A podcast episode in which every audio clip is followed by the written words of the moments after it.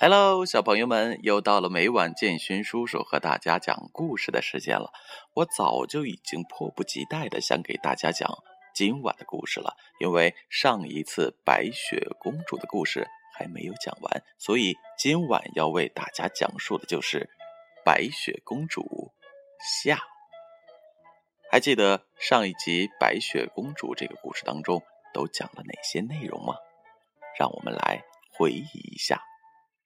那娇楚可怜的白雪公主，在妈妈死后被国王娶到的王后赶了出去，而这赶了出去，却是他想让他的仆人把白雪公主杀死在森林当中，而他的仆人觉得白雪公主十分的可爱动人，所以将她放入了大森林里面去，自生自灭。而白雪公主非但没有被野兽吃掉，而是找到了一间小房子。这一间小房子当中有七个小矮人，她又累又渴又困，于是吃了小矮人的面包，喝了他们的葡萄酒，在第七个小矮人的床上睡了过去。当可恶的王后听到了。白雪公主还活着的消息，于是装扮成了一个老太太。她先是把白雪公主用胸带狠狠地勒紧，使白雪公主不能自如地呼吸。然后，白雪公主渐渐地失去了知觉，躺在了房屋之中。可是，这七个小矮人回来之后，将胸带为白雪公主解开，白雪公主就这样。获得了一次重生，而当小矮人告诉白雪公主说：“不要听信任何人的话，不要让任何人进到房间里。”后，白雪公主并没有听小矮人的话。接下来，女王又装扮成了另外一个老太太，将她事先准备好的独木树为白雪公主送了过去。而白雪公主还是轻信了旁人的话语，将木薯粘到了自己的头发上，于是中毒后躺在了地上。那时还记得王后怎样去说吗？你早该这样躺在这儿了。没错，这就是上一集我们所提到的。王后最后的话语说完之后，王后便径直的走掉了。那么接下来我们开始《白雪公主》下集吧。当王后径直走过后，幸运的是这一天晚上，小矮人们早早的就又回来了。当他们看见白雪公主躺在地上时，知道一定。又发生了什么不幸的事情？急忙的将他抱了起来，细细的查看，很快就发现了那有一把有毒的梳子。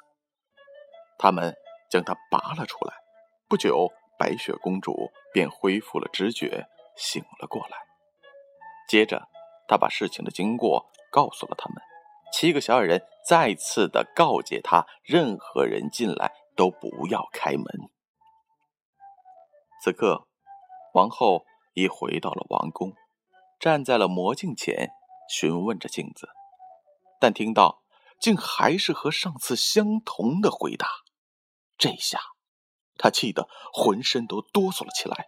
她无法忍受这样的回答，狂叫道：“白雪公主一定要死！啊，即使以我的生命为代价，也在所不惜。”他悄悄地走进了一间偏僻的房子里，精心制作了一个毒苹果。这苹果外面看起来红红的，非常诱人，但只要吃一点儿，就会要人的命。接着，他将自己装扮成一个农妇，翻山越岭，又来到了小矮人的房舍。他伸手敲了敲门。白雪公主把头从窗户里探了出来，说道：“我不敢让您进来，因为小矮人们告诫我，任何人来都不要开门。那就随你吧。”老农妇拿着那个毒苹果说道。“可是这个苹果实在是太漂亮可爱了，我就做一个礼物送给你吧。”白雪公主说道。“不，我可不敢要。”老农妇急了：“你这傻孩子，你担心什么？难不成这苹果有毒吗？”来，你吃一半，我吃一半。说完，将苹果分成了两半。其实，王后在做毒苹果时，只在苹果的一边下了毒，而另一边却是好的。白雪公主看了看那苹果，很想尝一尝，因为那苹果看起来太美了。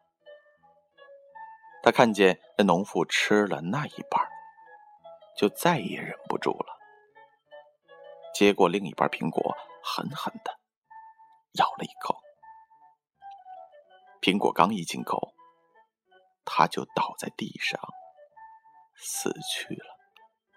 王后一见，脸上露出了快意的狞笑，说道：“这次。”再没有人能救你的命了！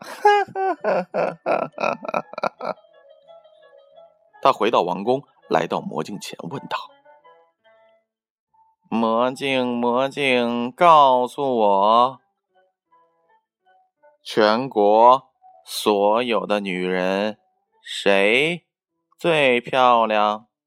告诉我，她是谁？”镜子回答道：“是你，皇后，就是你，你是全国最漂亮的女人。”听到这话，皇后的嫉妒心才安定下来，感到十分的愉快和幸福。夜幕降临时，小矮人都回到了家里，他们发现白雪公主躺在了地上，嘴里。没有了呼吸，他们不相信他真的死了，将他抱了起来，给他梳头发，用酒和水为他洗脸。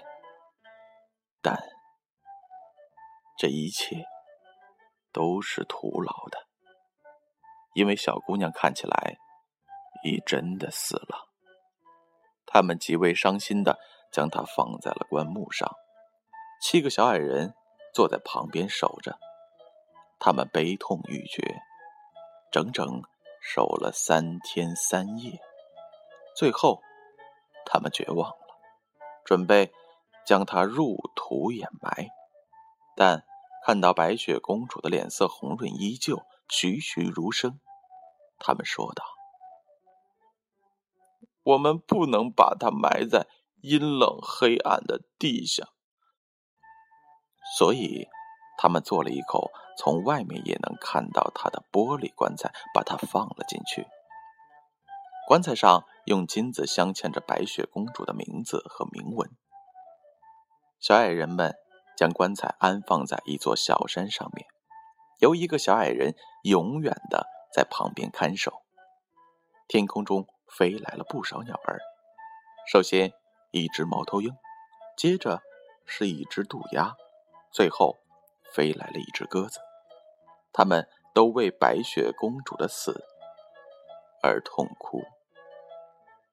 白雪公主就这样一直安放在那个小山上。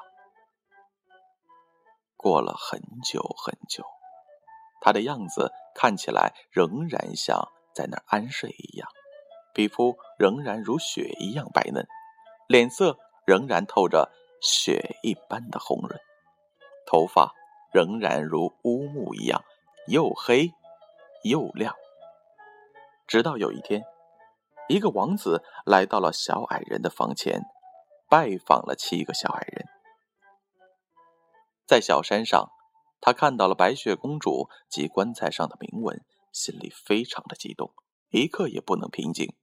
他对小矮人说：“要付给他们钱，求他们让他。”把白雪公主和棺材带走。但小矮人说：“就是让世界上最好的东西和你用世界上最多的金子来换，我们也不会同意让他离开我们而去的。”王子不停的恳求，甚至是哀求。看到了如此真心诚意，小矮人们终于被他的虔诚所感动，同意让他把棺材带走。但就在他叫人把棺材抬起来准备回家时，棺材被撞了一下，那块苹果忽然从白雪公主的嘴里面吐了出来。白雪公主马上醒了过来，他茫然问道：“这是哪儿啊？”王子回答说：“你好端端的与我在一块儿。”接着，把发生的一切都告诉了白雪公主，最后说道：“我爱你，我爱你胜过爱世界上的一切。走吧，与我到我的父王的王宫里去。”我将娶你做我的妻子。白雪公主同意了，并与王子一同回了家。在将一切准备好后，将王宫装饰的富丽堂皇。他们要举办婚礼了。他们邀请了许多的宾客来参加婚礼。在他们邀请当中的客人中，其中。有白雪公主的继母王后，他将自己打扮的富贵典雅，对着魔镜说：“告诉我，告诉我，镜子里要说实话。全国所有的女人谁最漂亮？告诉我她是谁？”镜子回答说。是你，我想这儿是你最漂亮，但是王子的新娘比你漂亮的多。听到这话，他又勃然大怒，但又无可奈何。嫉妒心与好奇心使他决定去看一看这位新娘。当他。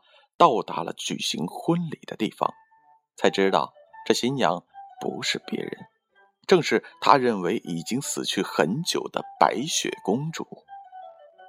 看到白雪公主，他气得昏了过去，自此便一病不起。不久，在嫉妒、愤恨、痛苦中，自我煎熬的死去了。